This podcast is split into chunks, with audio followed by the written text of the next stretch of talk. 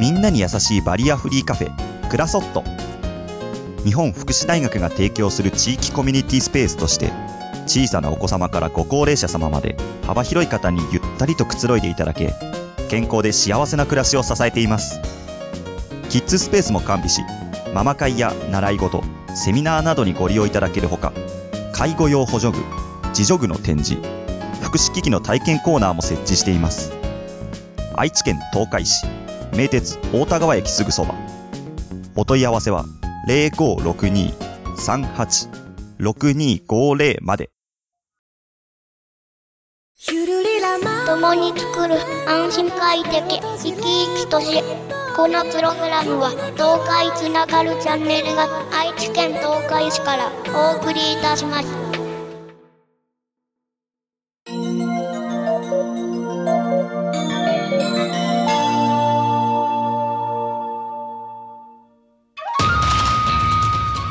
ローカルヒーローでお国自慢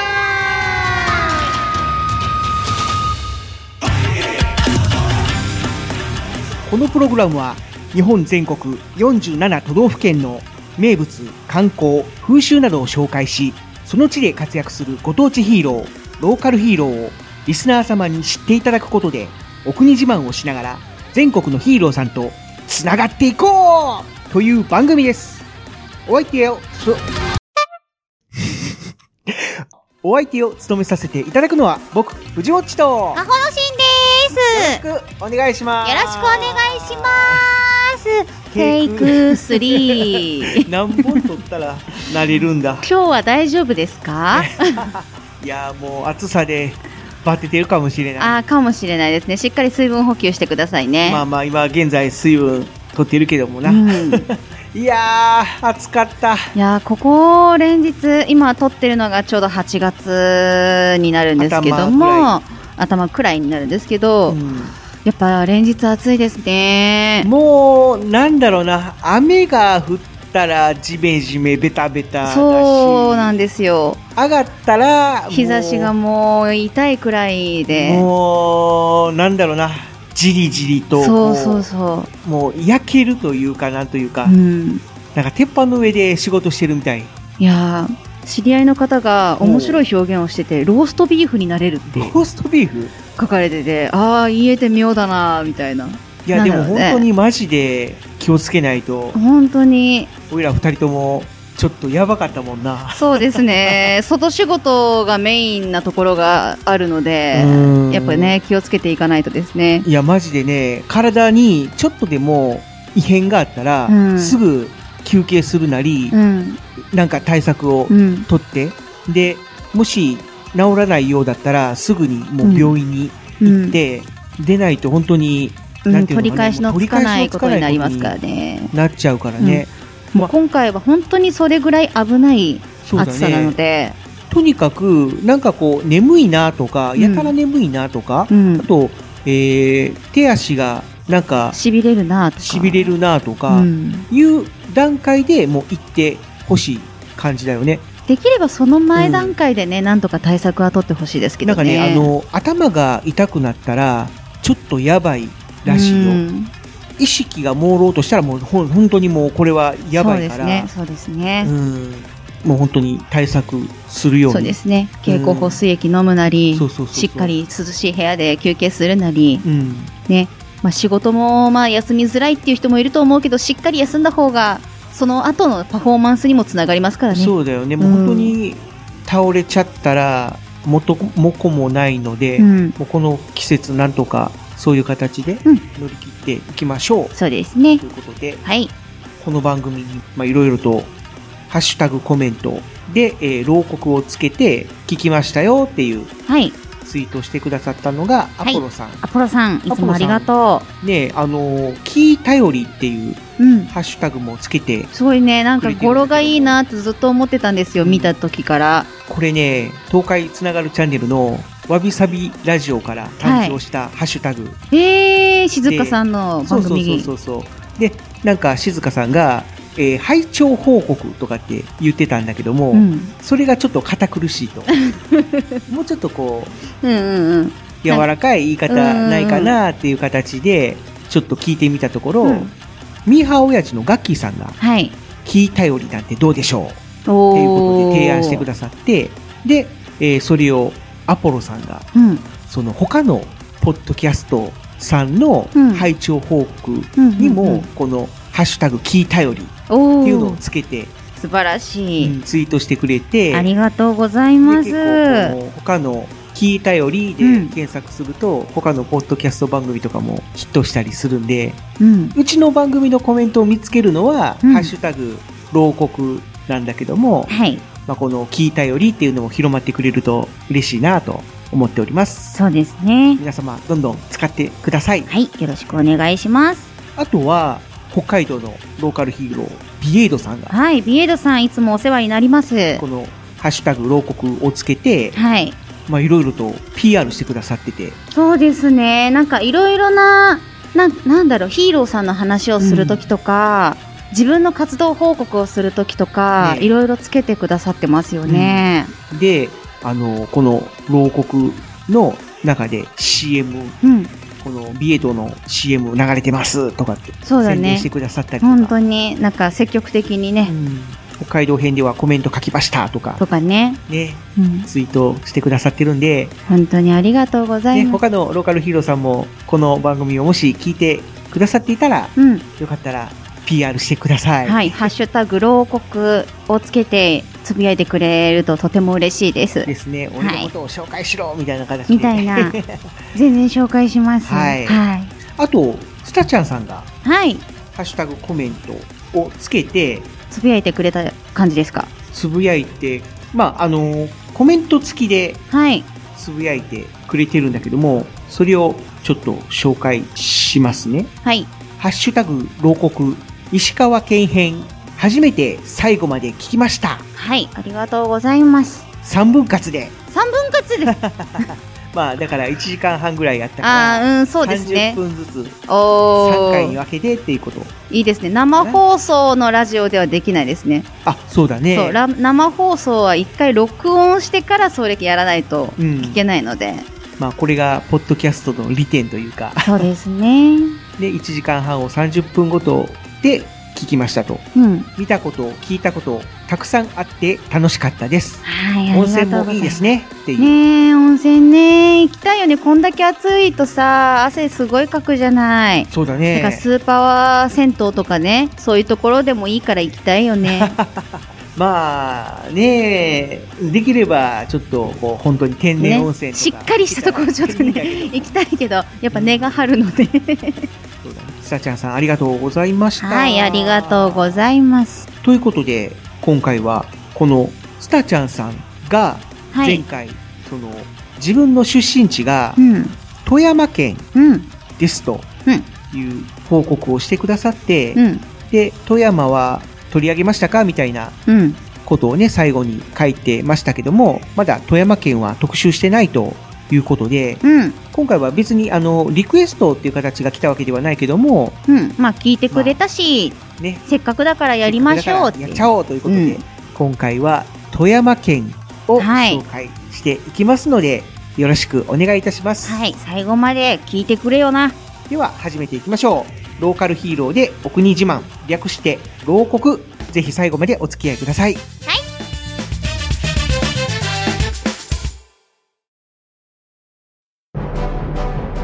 どうも真っ赤に燃えるリコピンパワー。トマトケージ。トマティーンです私はラッサーダ星というサラダの星からやってきてそこにあるベジタブル銀河警察に所属しているトマトケージっていうものなんやけどえー何が目的で地球にやってきたかというと、地球にある天下の台所、大阪と呼ばれるところで、えー野菜撲滅計画を立てているメタボリック将軍という太ったおっさんを追っかけて、地球にやってまいりました。で、趣味は私、走ることで、いろんなマラソン大会に出ています。だから、もしかしたら、君の街にもマラソンで調査をしに行くことになるかもしれませんね。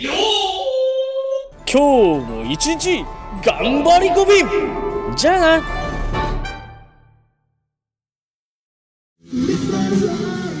東海つながるチャンネルをお聞きの皆さんこんにちは北海道非公認ローカルヒーローの江戸戦記ビエードです東海つながるチャンネルさんとのご縁はローカルヒーローでお国自慢北海道編でリポートしているのがビエードなんですね。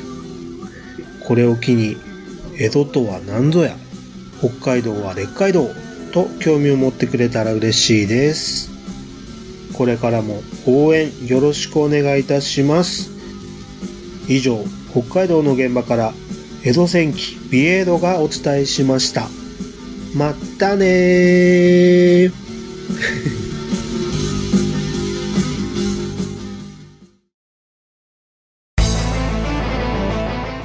こんにちは。僕の名前はスラウザー。みんなはリアルライフヒーローって知ってるかな？リアルライフヒーローは空を飛んだり光線を放ったり巨大化して怪獣と戦ったり。なんてことはできないんだよね。でも特別な力を持たない人たちが自分にできることで地域に貢献しようとしているとてもかっこいいヒーローたちなんだよ。そんなリアルライフヒーローとして僕は東京の街でゴミ拾いをしたりイベントで子供たちと遊んだりしているよ。だから今身近な友達や家族が困っていたり街のポイ捨てを見かけたりしたら君も一歩踏み出してみよう。誰かのために行動する勇気があれば君もヒーローだ。リアルライフヒーローアッセンブル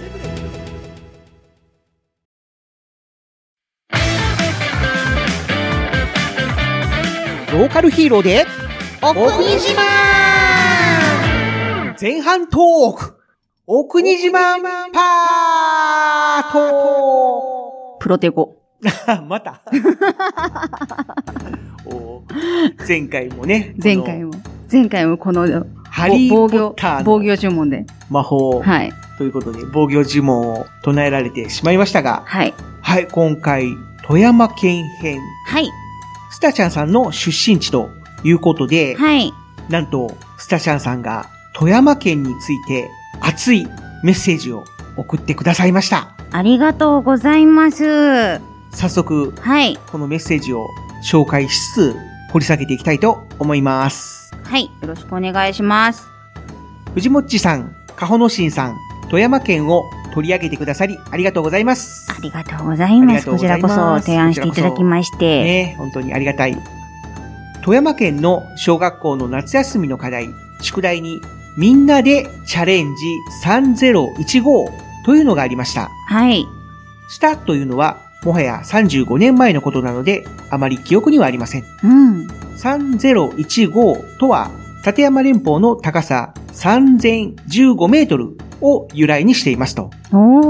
課題をクリアすると1マス進んで3015をクリアするものです。うん。調べてみると、今は富山湾編もあるそうですと。富山湾もあるのね。富山湾っていうね、海があるんだけども。山も海も制してますね。うん。この宿題のみんなでチャレンジ3015っていうのが、はい。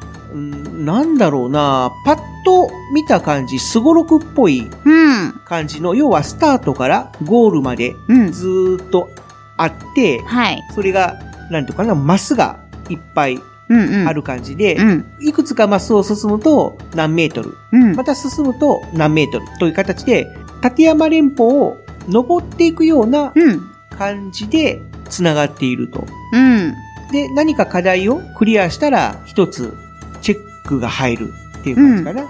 一、うん、日になんか、あの、調べてみたら、一日に4マスは進めるらしいです。うん。あの、ラジオ体操一日参加したら一個反抗してくれるみたいな。もらえるみたいな。で、その、のなんな、なんですかね。もしくはお手伝い。なんかいろいろあるんだろうね。ポイントみたいな感じで、一、日。四つぐらい？四つお手伝いしたら四つ押してもらえるみたいな。最大四つ。四つ。ポンポンポンと。うん。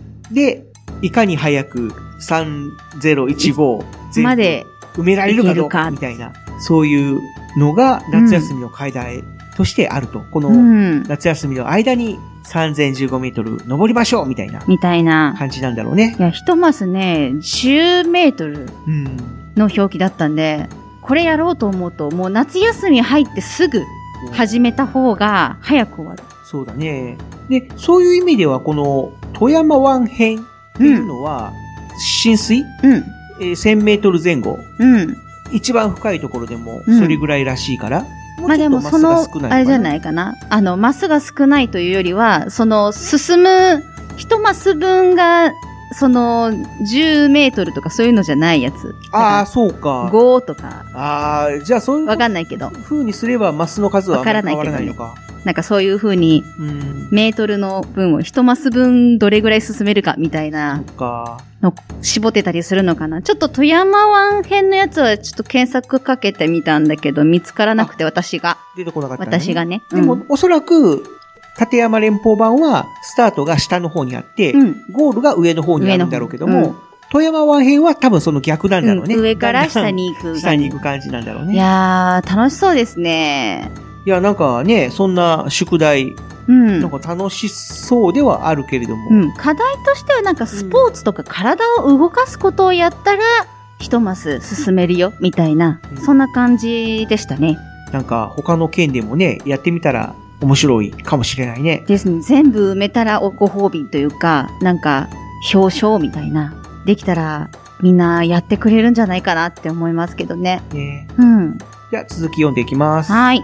地方地方で馴染みのある夏休みの課題があると思いますと。うんあと、富山県の病として知られている痛い痛い病。うん。岐阜県の飛騨地方の上岡鉱山から流れ込んだ物質が、えー、神通川っていう川に流れ込んで、で、そこで、えー育ったお魚やお米を食べた人が病気になったという恐ろしい病気ということで。これ、は、習ったね。そうですね。絶対習いますねうん。学校で、小学生で。そうだね。痛い痛い病と、あと、水俣病うん。は、子供の頃習っうん。だししっかり習ったし。うんやっぱり、今はね、もう改善されたとはいえ、いえ、やっぱり、まあね公害とかがうん、少し間違えばまた起きる可能性があるわけですからね。だから、まあ、子供のうちからう、ん。こういう病気が、うん、うん。まあ、あったよといううん。ことを教訓にして、そうね。ね、まあ、あの、環境を大切にうん。やっていこうと。そう。まあ、食物汚染は一番怖いですからね。ね本当に皆さん気をつけましょうね。あと、一つ恐ろしい川として知られているのは、上岸寺川ですと。うん。平野と山地に囲まれた川で、大雨のために洪水が起こりました。なんか、ヤマタノオロチ伝説みたいな感じですね。こう、あの、川で、洪水で、みたいな。結構そうだね、うん全国的にそういう山の神様がお怒りになったみたいな、みたいな。あ伝承があったりとか、うん。まあ昔はもう洪水っていうのは防ぎようがなかった。そうですよね。なんかね、あ川の鉄砲水をこう、うん大蛇に見立て、みたいなのを、日本人の想像力って面白いなって思ったりしましたけどね。これ見たときに。確かにね、天然の川って結構蛇行してたりするから、うんそれがうんこう竜に見えたりとか、うん蛇に見えたりとか、うん。そんなインスピレーションを抱いていたんだろうね。うん。その一級河川で雨が止んでいる夏は、カブトムシ取りに行きましたと。うん。朝の4時ぐらいに親戚の兄弟と大木に液体を塗り、うん。朝になりその木を見に行き、うん。えーカブトムシはあまりいませんでしたが、クワガタがおたくさん取れましした。あの2本の角がかっこいいんですわ。そうだね、うん子供の頃はもうカブトムシかクワガタかみたいな。みたいな、ちょっと派閥があるんですよね。ちょっとね。そうだね、若干やっぱりカブトムシの方が強いみたいな。でもクワガタは本気出すとカブトムシに穴開けるんですよ。あー穴開けちゃうんですよ。そんぐらい強いんですよ。そうか。でも、カブトムシも本気になればクワガタポイってやっちゃうからね。すごい力で投げ飛ばしますからね。だからここですごい派閥。どっちが好きかみたいな。どっちが好きか、どっちが強いまあかみたいな。大体でもうんヒーローは、あまあカブトムシの方が主人公になることが多いよね。まあでも仮面ライダーで言ったらアギトがいるから。でも、日本ではう、んカブトムシってあんまり種類いないよね。そうですね。なんかあんま大り。体あの一本角のカブトムシがカブトムシっていう形だけども、うん。クワガタはなんか大きいのや小さいのやら、すごいたくさんいますよね。サチャさんも書いてるんだけども、はい。これ、平田クワガタだと言いつつ、図鑑で見て違う種類と分かるとショックでしたと。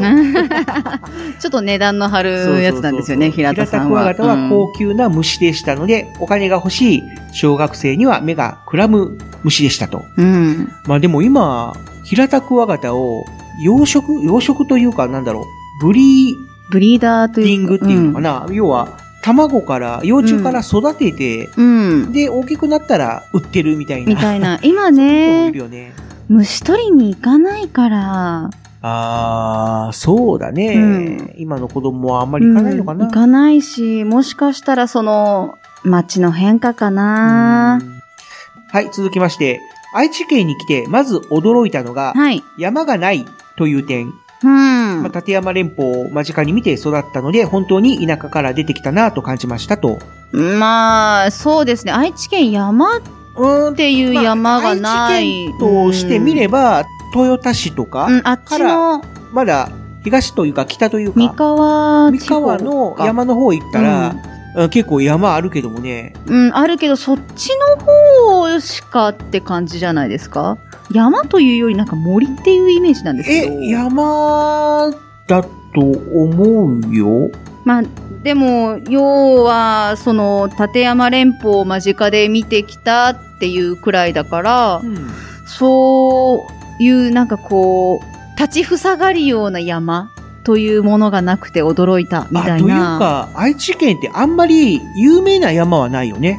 うん。愛知県の山って、なんかすぐパッと出てくるかっていうと、来ない。なんかね、出てこないんだよね。ハイキングとか、よく行く人にとっては、うん。うんいや愛知県の山といえば、なんちゃら山があるだろう、みたいな感じで思うかもしれないけど、一般的にはね、パッとは出てこないですなんかね。ね、パッと出てこないんだよね。今、うんちょっと Google マップとかでも見てるんだけども、まあまあまあまあまあ。まあまあねまあ山はあるんですけど、そうなんだよね。まあ来た時に見る景色としては山があるかどうかなんていうのはわからないからね。チャウス山っていうのが出てきたけども、まあ、チャウス山ってもう、長野県と愛知県の県境みたいなところだね。うん。まあ、そういうところまで行かないとっていうのもあるから、壁のようなうん。立山連峰を見て育った身としては、愛知県はいからね山がないなって思っちゃったんだろうね。そうですね。はい、えー、続きまして、うん。いつも比べていたのは、江戸時代の藩主、加賀藩ですと。これねうん、聞いたね。石川県の方ねうん、石川県のね。百万石と言われた石川県ですが、富山県の東部と西部で分けられているのは、西部は石川の加賀藩が攻めた場所と。うん。で、その攻めに耐えた富山藩が東部。うん。で、その境に山があって、方言も東部と西部で言い回しが違いますと。うん。私はその境の高校に通学していたので、1年の1学期に遠足があって、山沿いをひたすら歩いてご褒美が富山ファミリーパークという動物園。うん。400人の高校生が一堂に歩く高校イベントはなかなかの異様さでした。と。いや、400人の高校生で動物園って今時そんなないですもんね。うん大そうだ大ね、修学旅行行くと東京とか沖縄とか大阪みたいな。まあ、遠足そのものがう、ん。小学生、そうですね。小学校低学年くらいじゃないですかね。まあ、高中学学年生になったら、うんまあ、遠足というよりも、校外活動みたいなな。感じの名目になるよね。もう結構勉強がっつりメインですみたいな。だから僕らはもう高校になったら遠足とかは一切なかったね。いやー。なんかね、うん、そうですね。そうね。うん。高校は山の、ずっと神戸の山の方にうん。グラウンドを借りて、借りてたというか、うちの高校はすごい土地が狭くて、うん。グラウンドがなかったんだね。うん。で、も、高校野球が結構強かったから、うんうんうん、その野球部が練習する、えーグラウンドがずーっと山の上の方に、うん。まあ、そこの土地を借りて練習してたと、うん。ところがあって、うん。そこにそういう保養、保養施設というかそういう建物があったから、はい。合宿うん。うみたいな形で行ったことはあった。ーそれん。ぐらいかな、高校でそういう遠出したっていうのは。まあ、あとは修学旅行ぐらいかな。そうですね。自分も修学旅行と、あとは、あの、自分は焼き物とかデザイン系の高校だったので、焼き物の施設に行ったりとか、うん。ですかね。あの、言っちゃうと、その愛知県の常滑市にある高校なんですけどその常滑は焼き物が盛んなので、その焼き物散歩道とかいろいろこう回ったりしてスケねッ。チしたりとか、うん。あと焼き物の、あの、か、焼き物とかセラミック科っていうところがあるんですけど、私違うんですが、そこは焼き物をやったりとかみたいな、そんな感じでしたへね。ーそれ以外はないかな。まあ、常滑映画にもなったぐらいだもんね。そうですね。続いて、えーグルメ。グルメイではい。マスの寿司は、幼い頃から食べていた駅弁大会で有名なグルメと。あこれね、本当に美味しいでしょ駅弁大会っていうのがあるんだ。う。うん。酢飯なので幼い頃は苦手でした。うん。あと、お土産に購入される場合は、サイズに注意を。うん。親が送ってくるときに食べきれない量を見て、げんなりしてしまいます。1枚で3、4人でいただくとちょうどいいと思いますと。結構大きめそうなんだよでね、ね。あのー、ググってみたら出てきたんだけども、うん。なんだろう、ちょっと薄いケーキ ケーキうん。うん。わかるよ。なんだろうねわかるんだけどね。ホールケーうんキっていうのかな、うんあれぐらいの大きさあるね。そう。うん。で、それを片手でなんか本当につまんで食べれそうだもんねうん。ピザとかケーキみたいに、うん。丸いやつを対角線上に切るっていうの？うーん、蜘蛛の巣みたいな感じの、縦、横斜めみたい形なで、ああいう、うー格子状じゃないやつね。うんうん。形に切り分けてみんなで食べるみたいなね。うん。要は、一つのマスの寿司をみんなでシェアするみたいなみたいな。感じで。でも確かに駅弁大会というより、なんか、駅弁フェアみたいな、あーあるじゃないですか。そういったので必ず常連ですよね。うんうん。笹の葉っぱみたいなうん。で、くるまれてるんだよね。それをこう、めくるめくると、とあるマ。スの寿司が出てくる。そう、綺麗なあのオレンジ色のような。美味しそう美味しそう。あとは、ホタルイカ。ホタルイカ。時期は春なので、もう漁は終わっていますが、うん。今は保存もできるようで、年中いただけますと。はい。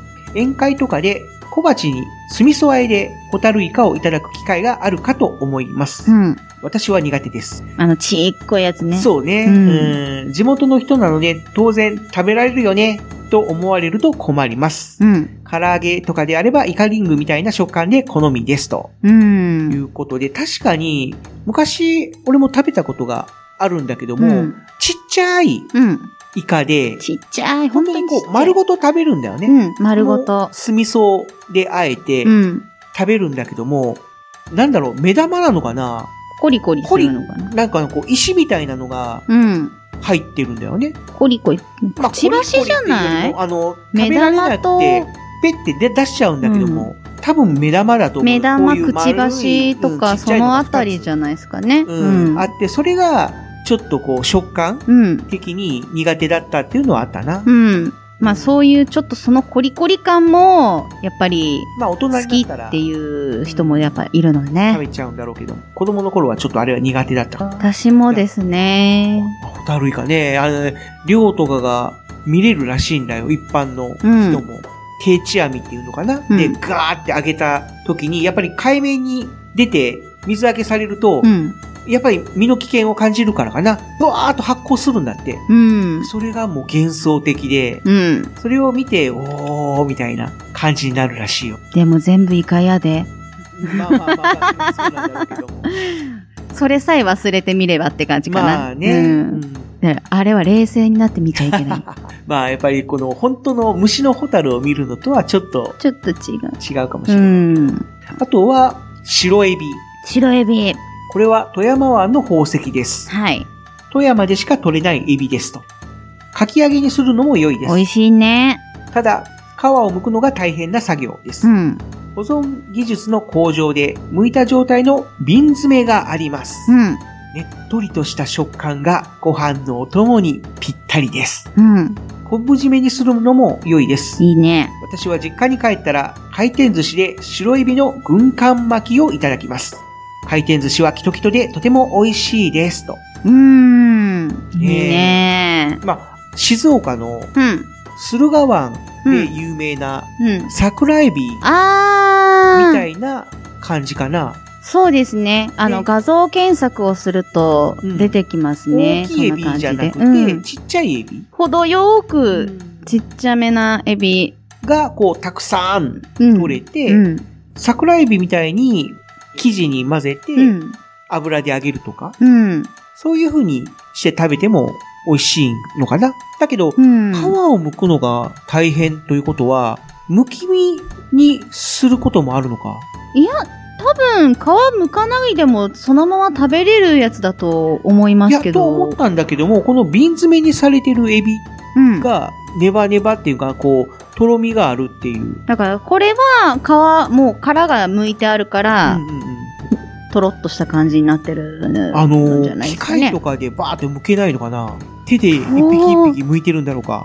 どうなんですかね。ねえもし、手作業だったら、多分高いんだろうね。そらそうでしょうね。しかも、あのね、まあ、言ってしまえば自国のうん。ブランドですから、もうそこでしか取れないっていう、プレミアものですからね。その、白エビの軍艦巻き。いやー、食べたいね食べたいね行ってみたいね。この辺ではないもんね。そうですね。甘エビもそんなに出てない気がする。うん。甘エビは、まあ、あるけど、あるけ二匹ちょんどっ、て乗ってるぐらいの。うん、ちょっとね、小ぶりなのよね。あと、富山の細工かまぼこについても書いてくださってて。冠婚葬祭で必ず出てきますと、多くは量が多いので、カットしてご近所さんに配ります。うーん、確かにっ。ているところをちぎりながら食べるのは楽しいですと。うん。5、6千円くらいしますかね。タイもベターですが、富山駅前のお土産、お土産屋さん、日本人は小さいものも売っていますと。金沢に行く一駅前で降りて楽しんでいただきたいですね。ということで、あと、えー名古屋に上京した時にびっくりしたのが、うん。かまぼこが板についてうん売られているのにびっくりしたと。へーだから。富山の方では板ついてないらしいよ。痛ない方がいいと思うのよね。まあ、食べやすいとは思うけどもうね。ん。まあ、ただ、そういう大量生産うん。とかにするのに、えー、やっぱりこう、難しいのかもしれないね。成形がってこと？いやーどうなのね？なんかこう、まあ、板の代わりに、例えば、ベルトコンベヤうん。みたいなものに、かまぼこをペッてつけて、うん。蒸すというか、焼くというか、うん。で、あと、なんていうのか、ベルトコンベヤから外すみたいな。なるほどね。大量生産とかだったらできるかもしれないけども。まあ、ただ、あの、豆腐と一緒でさ、かまぼこ職人みたいなのが作ったかまぼこって美味しいんじゃないかな。あー、うーん。そうね。職人さんが作るやつはまあまあまあ美味しいでしょうね。板を使って、うん。丁寧に、こう一つ一つ作ってるんだったら、それはそれで残してほしいなって思う。いやー、まあでもその板の分でね、だいぶかかるのよ、やっいぱ。や、あの板ってそんなに高くないらしいよ。そう、あ、まあ、まあでもその伐採とか、そのね、木の成形の時に余る端材とかで、まあまあまああの、それ作ってますよっていうパターンもあるから、一概にこう、いらないとか言えないんですけど、だったら、もう少し身を大きくしていただけないですかね私、かまぼこ好きなんですよ。まあ、その辺はかまぼこメーカーの人に。練り物 まあ、いうことで、えー、スタシャンさんのお便りを読まさせていただきました。ありがとうございました。はい、ありがとうございましがたっ。つり書いてくださって、すごい嬉しい。すごいね、画像もね、つけたりとかね、本当にありがとうございあります。がとうございました。ということで、このお便りを紹介して、のしんちゃんは、こう、富山について何か印象変わったりとかした？もともと悪いイメージないからね。悪いイメージないからなんかその、い印象変わったって言われるから、なんかそう、悪いイメージを払拭させるためにみたいな。印象変わったっていうのはちょっと語弊あるか。うん。なんかこう、そうだったんだ、みたいな。なんか気づいたことあった、みたいな、そんな感じですよみたね。いな感じだね。細工かまぼこの豪華さはすごいなって思いましたね。うんなんかかまぼことかを、あのーお中、違う、お歳暮か。お歳暮か何かでいただくんですよ。父の知り合いから。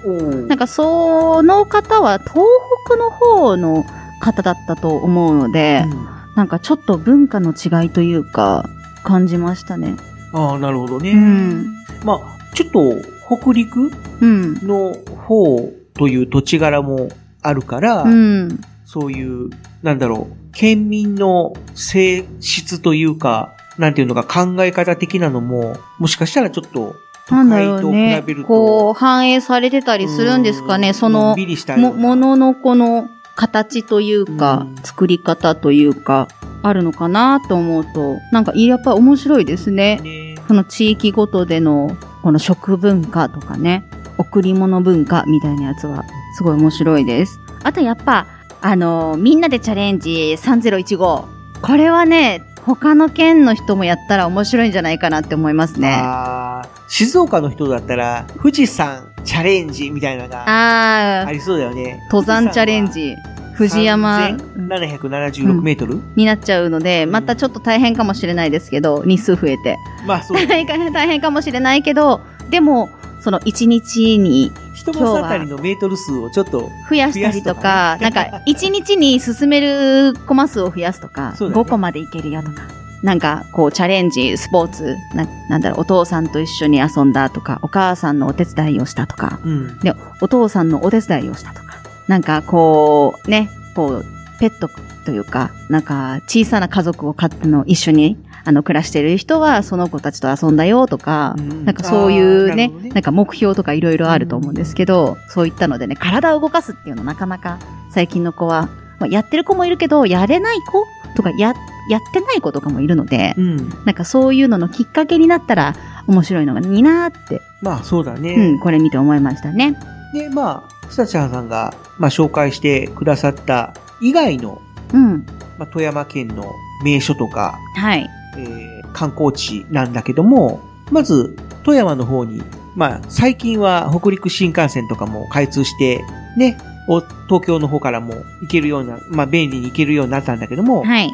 大抵の地方の人はやっぱり飛行機でそうですね。空港利用しこますねとが多い。と思うんだけども、この富山県の空港は、通称、富山キトキト空港と、スタチャンさんもキトキトって言ってましたね、ね。なんかこう、キトキトで美味しいとかって言ってたんだけども、うんこのキトキトってどういう意味だと思う？キトキト、キトキト。なんかね、独特な方言だよね。なんか、なんだえーこれは？例えば食べ物うん。でキトキトって言うと、新鮮みたいなイメージがある。だからお寿司とか、キトキトなお寿司って言うと、新鮮なお寿司とかね、うん魚介類がキトキトだって言ったら、新鮮っていう意味もあるんだけども、例えば子供うん。とかに、あの子キトキトだねとかっていう場合は、元気、うん。活発っていう意味もあるらしい。まあ確かに新鮮な魚とかは活発で元気っていううんうん。イメージがあるから、まあ意味的には一緒なんだろうけども、うんうんうん。まあそういうニュアンスがあるらしい。へえ。結構富山のキャッチフレーズうん。みたいな言葉にキトキトっていう言葉が入ることが多い。へえ、多用されるのね、やっぱり。富山を代表する方言みたいな感じかな。はあ。なるほど。まあこのキトキトっていう言葉、ぜひ皆さん覚えておきましょう。はい。キトキト？他には、黒部ダム。ああ、これはよく聞きますね。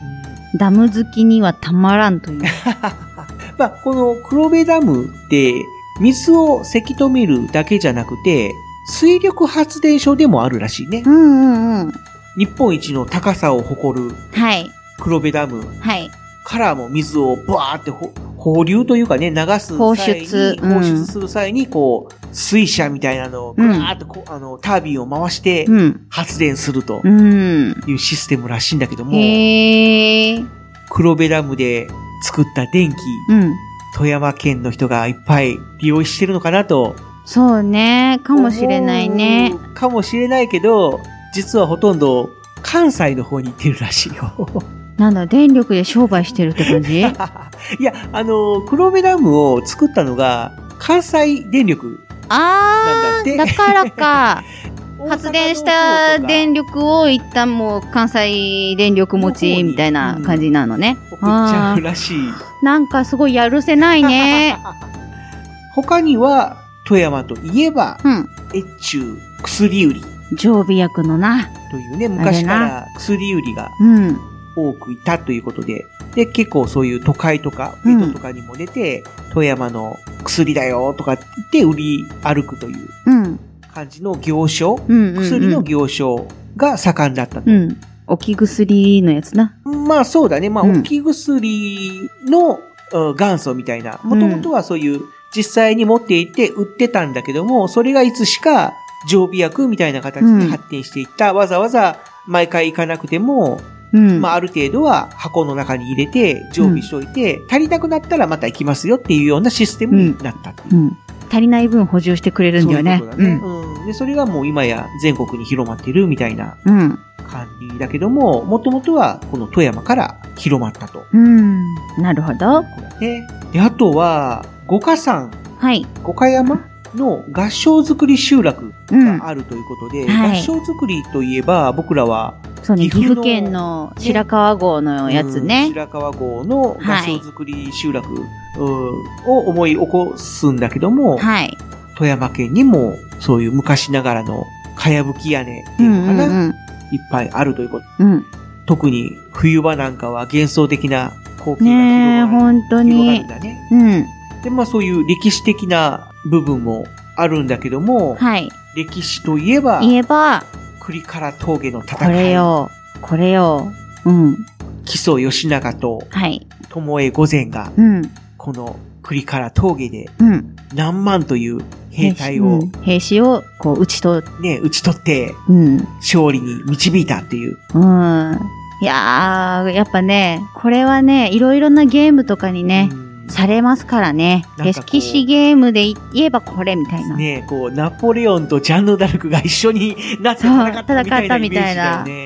まあでも、その、それ言ったらなんか、方々がちげえぞって言われそうだけど、まあままあまあまあまあ、こう、素人感で言えばそんな感じなんだよねっていう感じなんですけど、まあね、これはね、いろんなゲームでね、うん。本当に何回もゲームって言うけど、いやでも出ますからね確かにに。そう、ネタにされやすいからね、これですごいなんかうずうずピンピン来てる人はね、同士だと思う。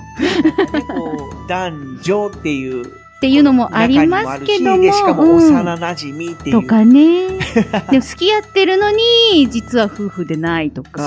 そう、うんなんで、この、ともえ御前のお姉さんと結婚しちゃうんだよね。ね、木曽義仲さんはね、うんそうなんだよね。なんでだよ、みたいな。うんなんでだよってなるけど、まあそこがうまうまってことね。当時は、当時はやっぱり戦国と言いまあますか。まあね、よくある話。うん本妻と妾というか、なんというか、だからい言ってしまえばなんですけど、なんかその付き合い的には、ともえ御前の方が古いんだろうけども、うん、めかけみたいな。なんか、なん、なん、なんでしたっけ？側室と、あ、性質と側室かう。んでお姉さんはそ、あの、性質だけど、巴御前はまあ、側室になれたかもしれないけど、ならなかったのかな？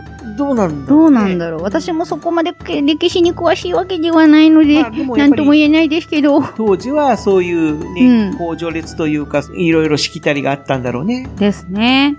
興味があったら、ぜひ調べてみてください。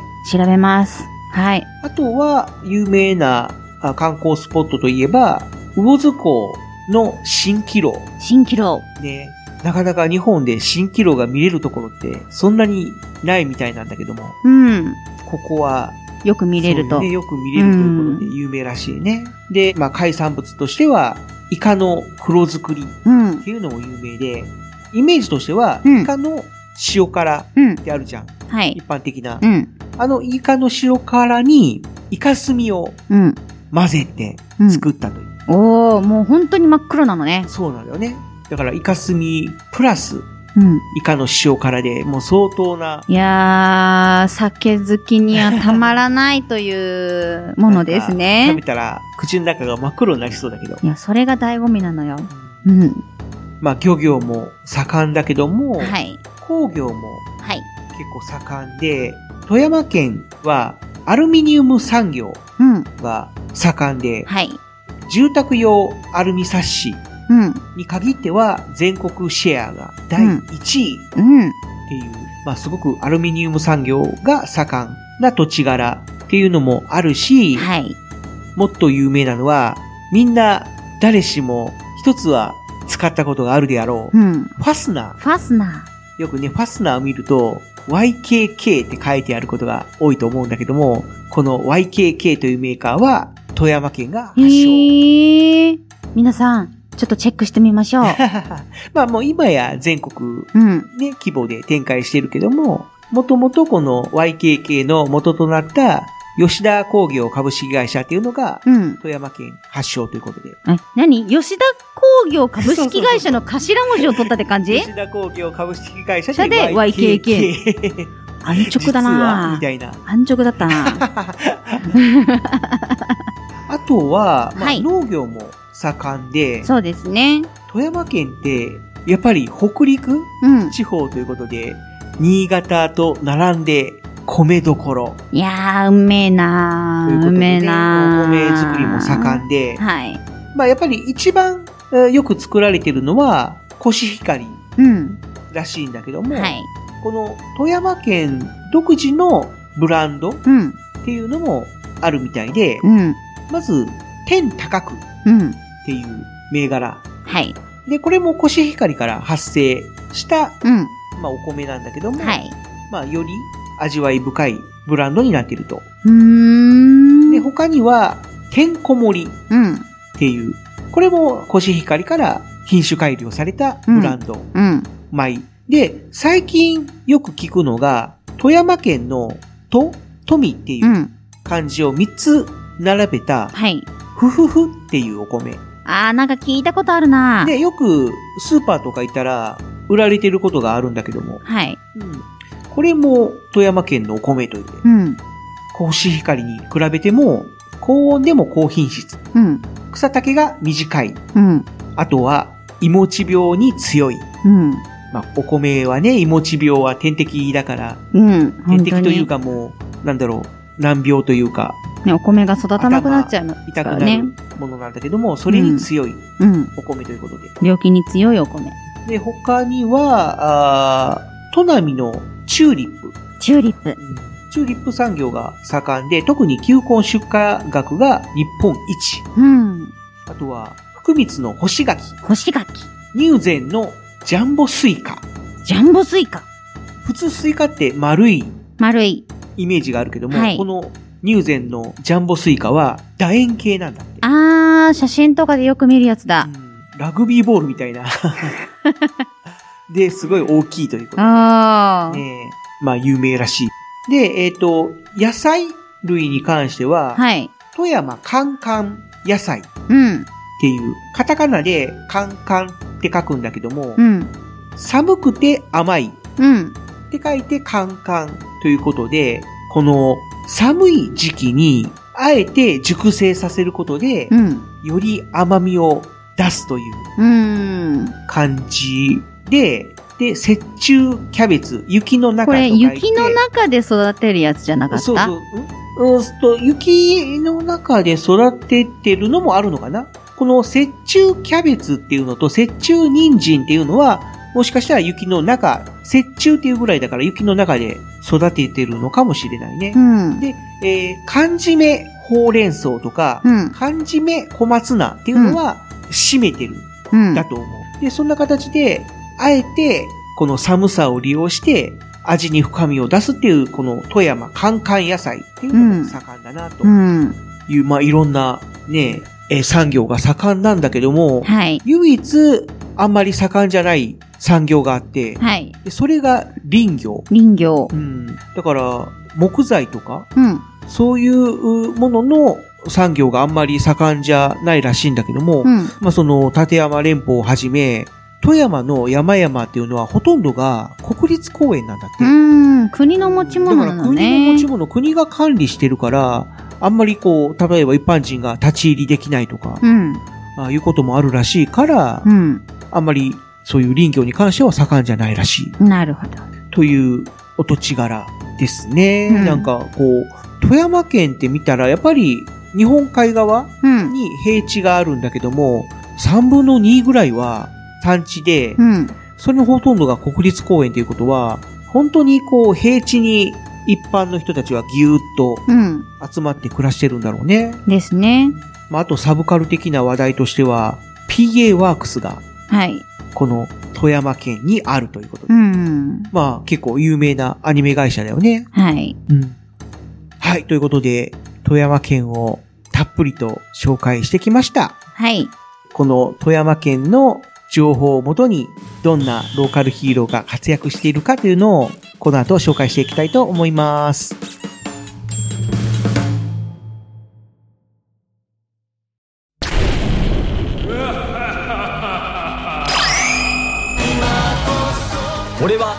秋田県横手市のご当地ヒーロー正気神シャイニンガーだ。悪の組織ダークアーミーから横手の街の笑顔と平和を守っている。もしダークアーミーを見つけたらいつでも俺を呼んでくれ。俺の自慢の武器シャイニングソードといぶりがっこん棒でダークアーミーたちをやっつけるぜ。横手の笑顔と平和は俺が守る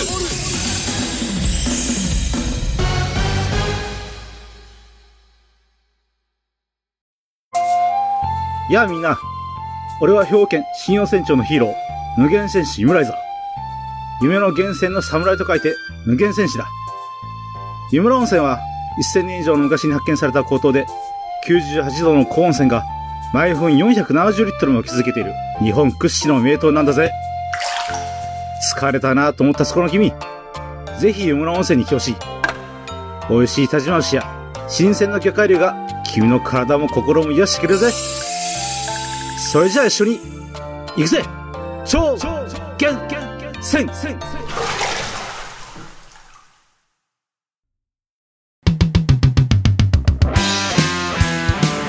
やあ僕は白鬼の極陽気って言うんだ君たち人間と遊んだり踊ったりするのが大好きでいろんなとこのお祭りとかに現れたりしてるよ。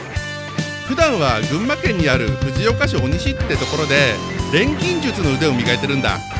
そして各地のローカルヒーローたちが戦ってボロボロになっちゃったら鎧の修理とかに駆けつけたりもしてるぞ。もちろん必要ならパワーアップのお手伝いもしてるぞ。でも僕自身も鬼人剣っていう剣法を使って戦ったりもするんだ。自分で言うのもなんだけど結構強いんだからね。こんな僕だけどよろしくね。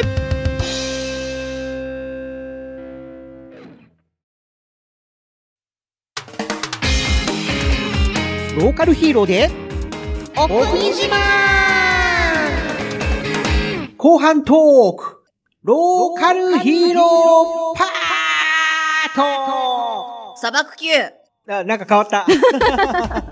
はいさ。砂漠級砂漠級です。砂漠級あなたを握りつぶしました。えー、何それ？はい。怖い怖い。はい。富山県のローカルヒーローとして、えーここ最近非常にはい。精力的に活動しているのが、はい。まあ、前回、スタちゃんさんがうん。クラウドファンディングをしているヒーローさんがいると、うん。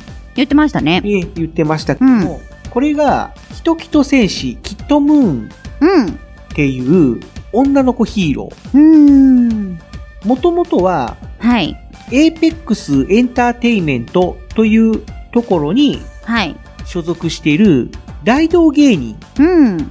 の女性の方。はい。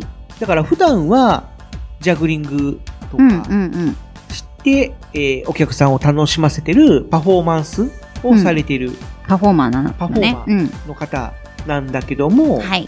新しい活動の一環としてローカルヒーローをやってみたいとうん。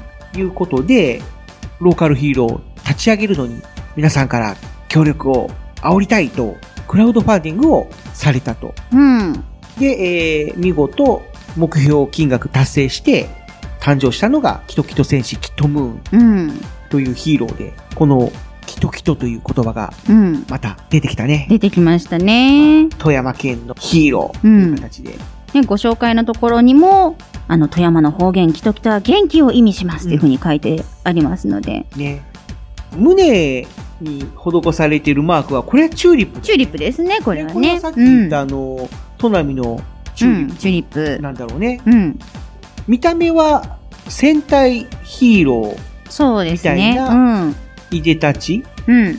で、戦隊ヒーローでも、スーパーなんちゃらみたいなのがあるじゃん。よく、その、うん胸にアーマーをつけてる、うん。パワーアップバージョンみたいな。うんうんうん。な鎧のようなのつけた真ね。剣レッドみたいなさ、うんああいうちょっとこう、鎧をつけた。でもそれ、今の説明だとね、知らん人はね、ハテナマークなんだよ。まあまあまあまあなんか、甲冑みたいなのを、あのー上半身まとってるって感じね。ちょっとね、うんこうつけてる感じのいでたちっていう感じで、うん。剣と盾を持ってる、うん。ちょっと西洋のうん。本当にそんな感じね。みたいな感じで、で、この剣に関しては、名前が富山剣っていうらしいよね。うん。おー 富山県。富山剣。剣はあの、剣うん。の剣になってるんだけど。いいですね。ネーミングセンス。で、えー、設定的には、未来からやってきた戦士みたいで、はい。3015年の世界からうん。サンダー魔人を退治するためにやってきたみたいなうん。感じになってて、で、このサンダー魔人っていうのが子供たちの迷路で元気なキトキトな心を吸い取ってうん。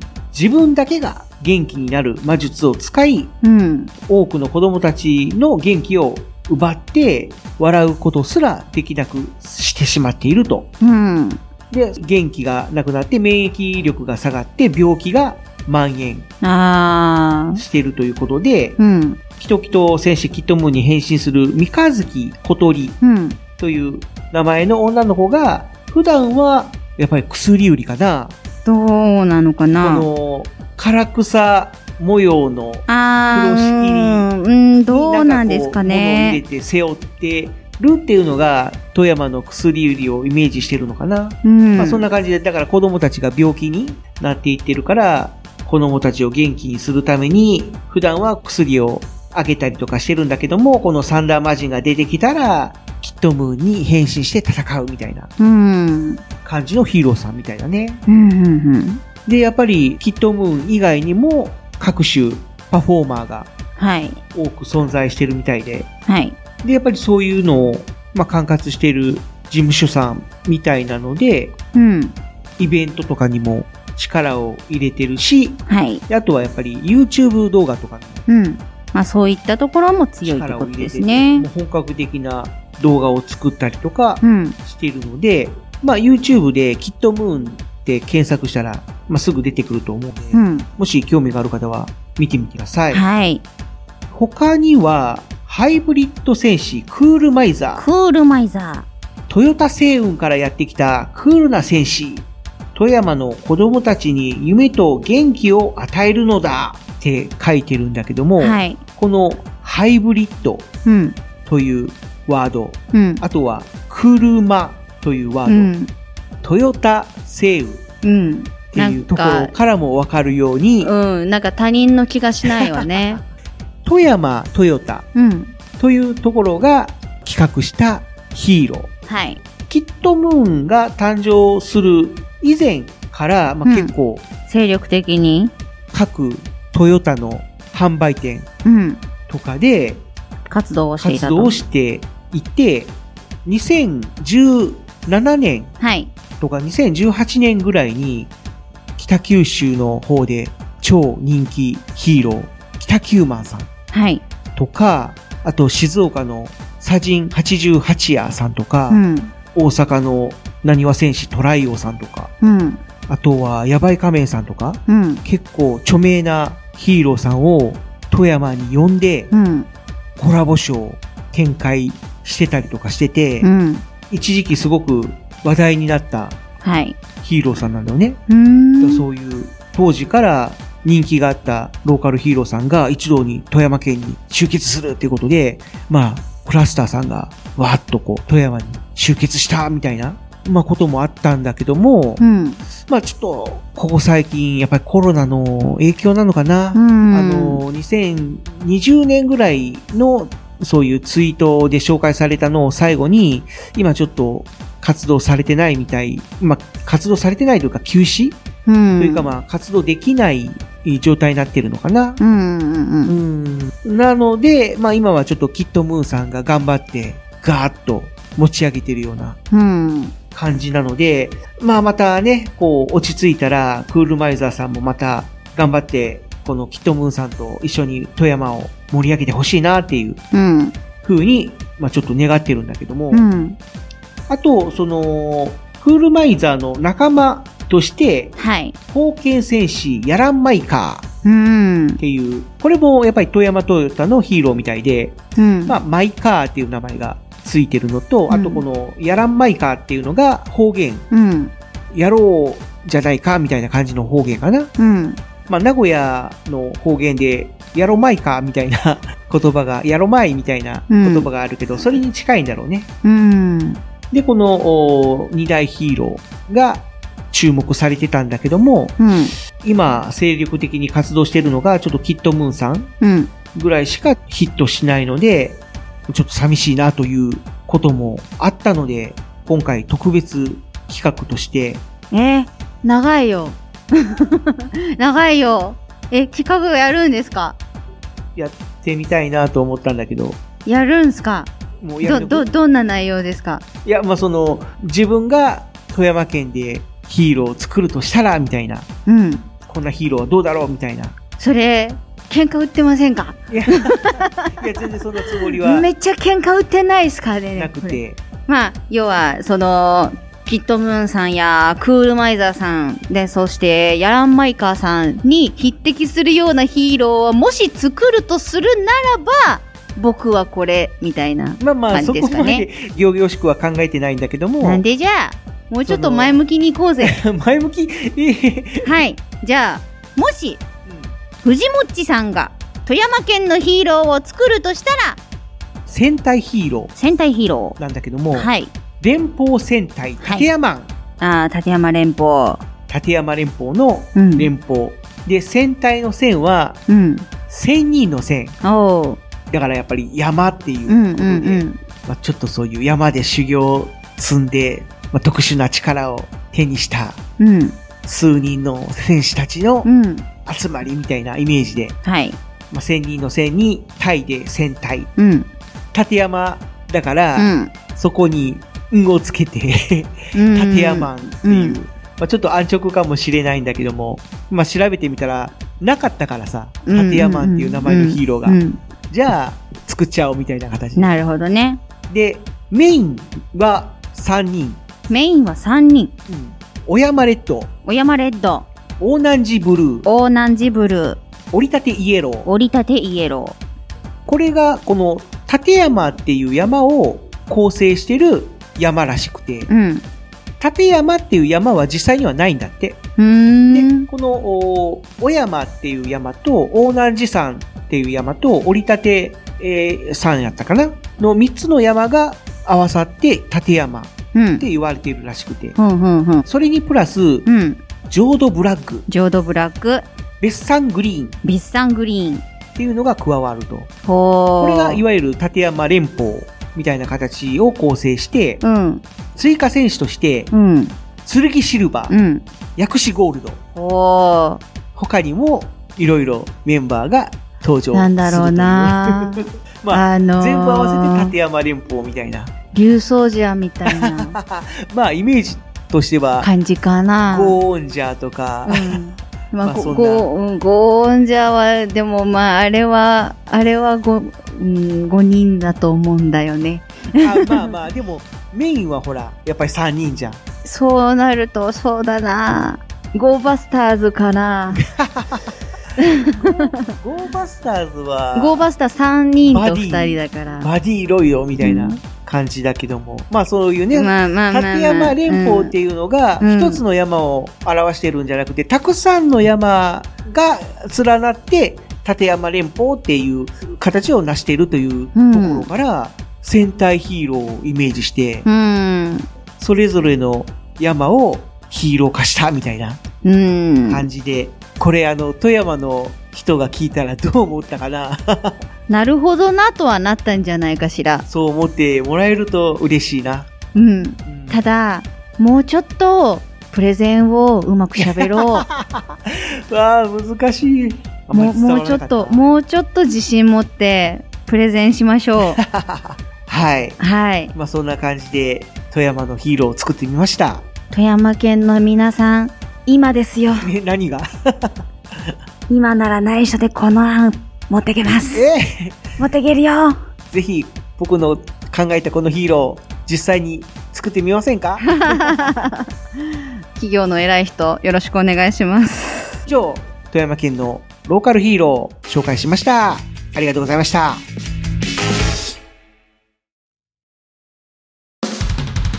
こんにちは私は東京都江東区亀戸のヒーロー亀戸だ。亀戸の守護神羽亀様に仕える戦士だった私は羽亀様の命を受けてこの世界を守るヒーローになったんだ。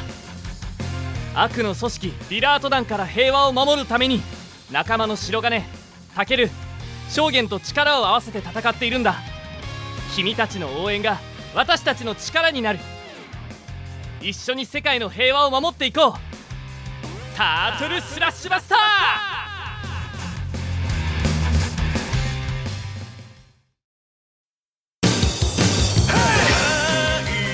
和歌山県田辺市のローカルヒーロー超人ガイナです。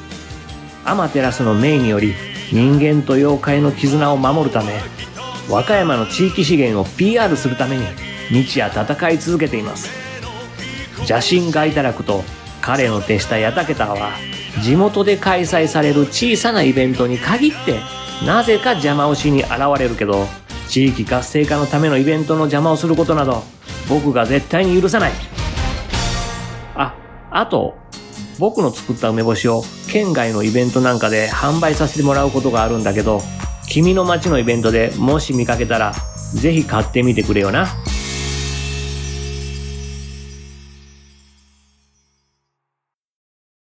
天性合心とやあみんな。僕は八王子のヒーロー元気だ J だ。君は高尾山って山を知ってるかな？高尾山はミシュランから三つ星を獲得した世界で一番登山者数が多い山なんだ。僕はその高尾山のカラス天狗が人間の持つ誰かを守りたい何かを守りたいっていう心と天性合心の術で結びついて現れるヒーローなんだ。そして八王子の観光 PR 特集として八王子のテーマソング「僕らの八王子」をみんなと踊って広めているぞ。さあ君も僕と天性合心。笑顔が絶えないこの街で僕ら生きてく。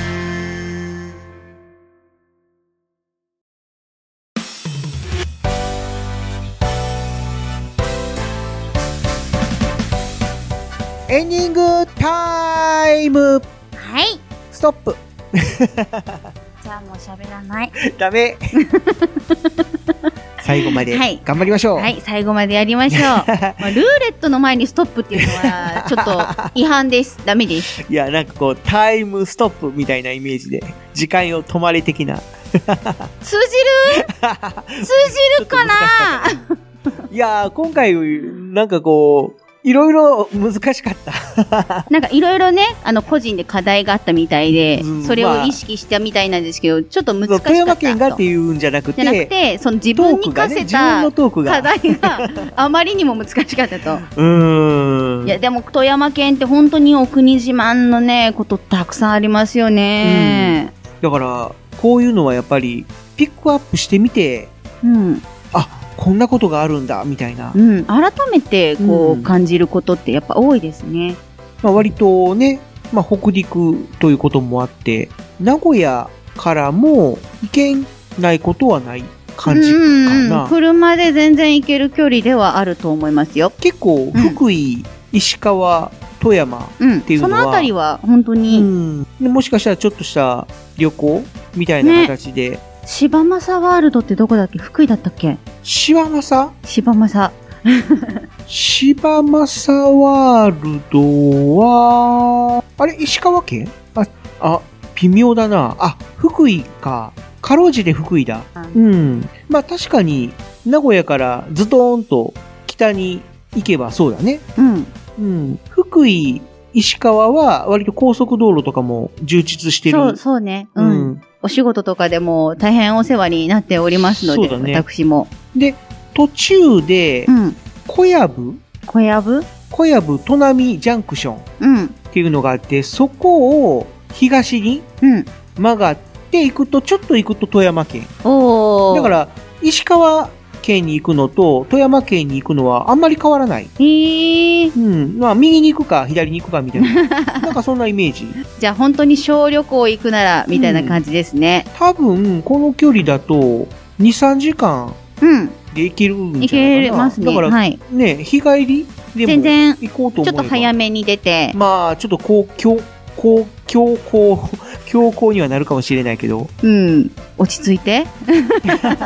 まあ、ただ、東京に行くよりもは近い。だいぶ近いですね。うん。大阪に行くのと、だいたい一緒ぐらい。変わらないくらい、うん、大阪、兵庫に行くのと、だいたい変わらないぐらいの距離。うん。だから本当に、ね、今収録が8月頭あたりなんですけども、ね、お休みとかね。うんで、全然行ける距離、さ、3連休とか、うん。あの、東京行こうにもやっぱり行ったり来たりで時間かかったりするじゃないですか。そうだねまあ新幹線使えばいいけど、うん。でもその往復を車で行こうって思う大変だから。でも、富山とか石川とかそっち方面だったら、うん。ね、全然1日で行けちゃうから、な行って遊んで帰ってくるが1日でできるわけだから。そうだね。3連休ね、1日目で行って、十分にこう、遊んで、うんで、3日目で帰ってくるみたいなね、全然できると思うんで、ぜひお休みの日に行くならぜひっていう感じですね。ね。うん。あとは、やっぱり、ローカルヒーローも、これだけたくさんの魅力的な部分があるわけだから、うんもっとなんか、できそうですよね。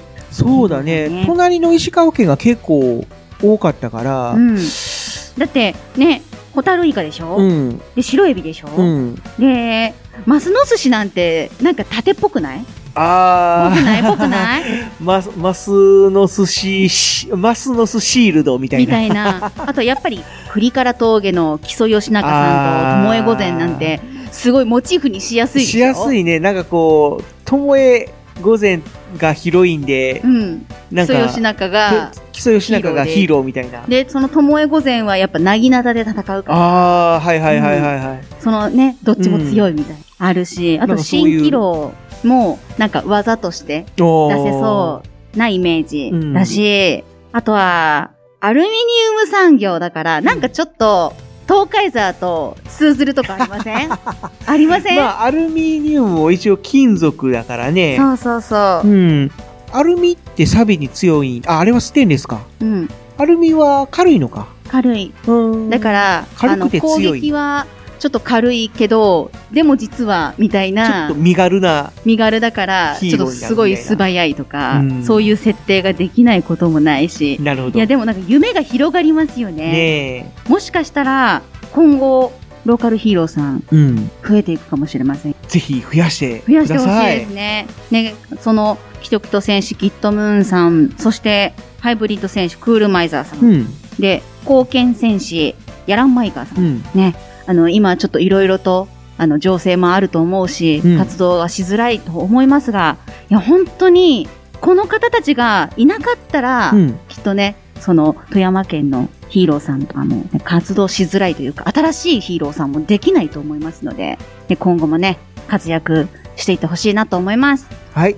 じゃあ、次回の特集テーマを決めたいと思いますけども、ルーレット、今回はルーレットをルーレット、起動はい、ということで、ポチッとな。じゃあ、早速、ルーレットをはい、回していきたいと思います。はい、よろしじゃあくお願いします。いつもの掛け声、のしんちゃん、お願いします。ルーレット、スタートじゃがじゃがじゃがじゃがじゃがじゃがじゃがじゃがじゃがじゃがじゃが音入ってるかなお寿司といえばな、私、生寿司系ダメないよ。ああ、お言ってた刺ね。身とかねうん。回転寿司行くでしょうん。私、お寿司らしいお寿司を食べないのよね。納豆軍艦とか、ああ、軍艦。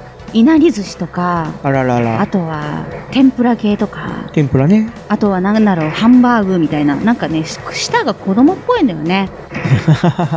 でも、唯一食べるものが。サーモンです。ストップ急に来たな。遅いよ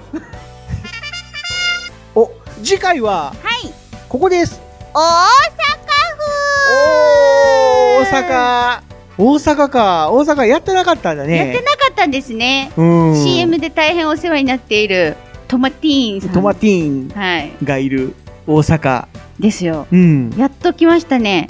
ね待たせしました、トマティーンさん。さあ、大阪は多いんじゃないですか、東京並みに。そうだね。ちょっと、いろいろ、関西にいる方、はい。大阪にいる方、いる方、ぜひぜひ、メッセージ、コメントお寄よろしくお願いします。せください。はい。トマティーンさんからね、メール欲しいね。ちょっと CM ご提供いただいているから声か、なんかこう自分の自己紹介的なものをこうがっつりね、書いてメール送ってほしいなって個人的に思うけど、そうだね。この放送し始めたあたりからもう、ほう、なんだろう、収録終わってそうな感じがする。大阪か。じゃあ、次回は、はい。大阪を紹介していくで。怒られるよ。なんで？なんで？怒られるよ。なんで？エセ関西弁やで。エセちゃうで怒られちゃうエよ。セちゃうで。俺関西人やで。すごいね、ここ最近、エセっぽくなってるけど。うんだいぶ長いこと離れてるから、怒られそうだね。はい。はい。大阪の皆さん、コはい。テコテネタを、はい。よろしくお願お寄いしますせ。ください。はい。皆さんの面白いネタをお持ちし、お待ちしております。うん。ということで、ローカルヒーローでお国自慢。この番組では皆様からのお国自慢や紹介してほしい都道府県のリクエスト、旅ましや普通のお便りを随時募集しております。はい。宛先はこの番組の配信ブログに設置してあるメールフォーム、また、ツイッターにて、ハッシュタグ、ロー国、ローはカタカナ、国は漢字の国をつけてつぶやいてくださったメッセージも紹介させていただきますので、ぜひご参加よろしくお願いいたします。ということで、お相手は藤もっちと、カホのしんでした。また次回聞いてや。バイバーイ。たこ焼きが食べたいな。たこ焼き。あやまひろさみんなのためにやってきた。あやまひろさ世界の平和守り続ける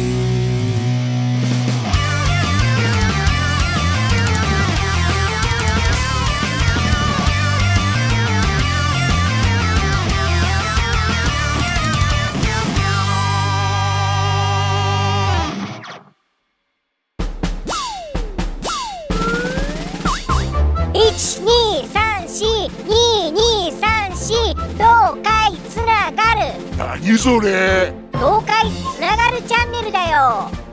愛知県東海市からポッドキャストで配信中。みんな聞いてね